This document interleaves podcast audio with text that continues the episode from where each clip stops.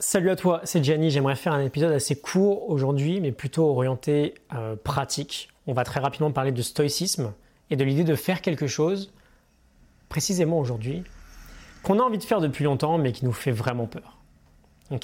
Dans les lettres à Lucilius, Sénèque nous dit Il y a, ô Lucilius, plus de choses qui font peur qu'il y en a qui font mal.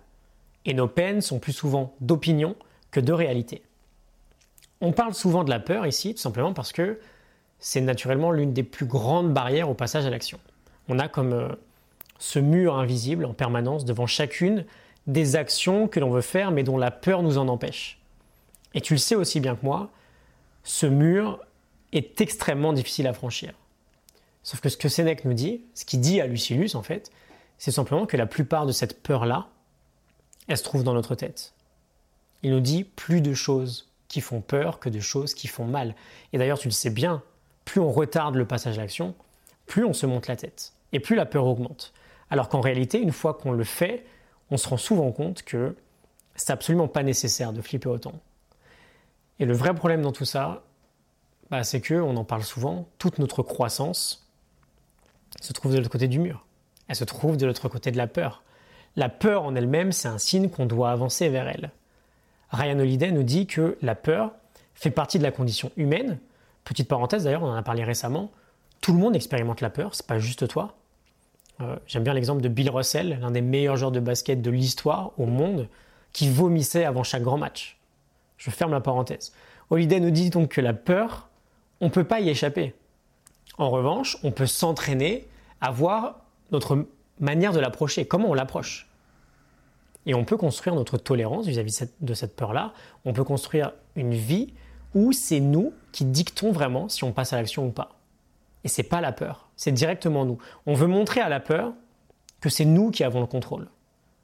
Et j'aime beaucoup l'idée, on a quatre grandes vertus qui sont représentées par le stoïcisme. On a la sagesse, la justice, la tempérance et le courage. Et par tempérance, on entend euh, discipline, self-control et modestie. Ces quatre vertus sont bien sûr très nobles, mais celle qui nous importe le plus aujourd'hui, c'est le courage. On veut mettre en pratique la vertu du courage. Et donc j'aimerais te challenger très simplement sur cet épisode, d'ici demain, d'ici le prochain, à entreprendre une action que tu as potentiellement sur ta to-do list depuis un moment, une action que tu procrastines parce qu'elle te fait peur, je t'encourage juste à le faire là, aujourd'hui. Juste en fais une.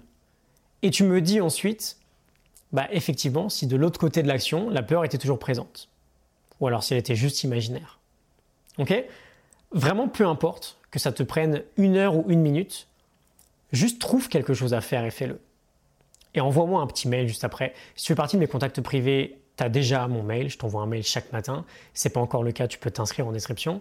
Tu m'envoies un mail ou tu me mets un commentaire, c'était sur YouTube, et tu me dis ce qu'il en est.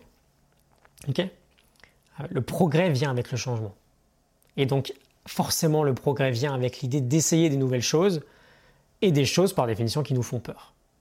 Mais si on va jamais voir ce qu'il y a du côté, de l'autre côté pardon, de la peur, on n'aura jamais conscience de ce qu'on est réellement capable de faire. Et on va ressentir une très grosse frustration, un très gros regret, et c'est pas ce qu'on a envie.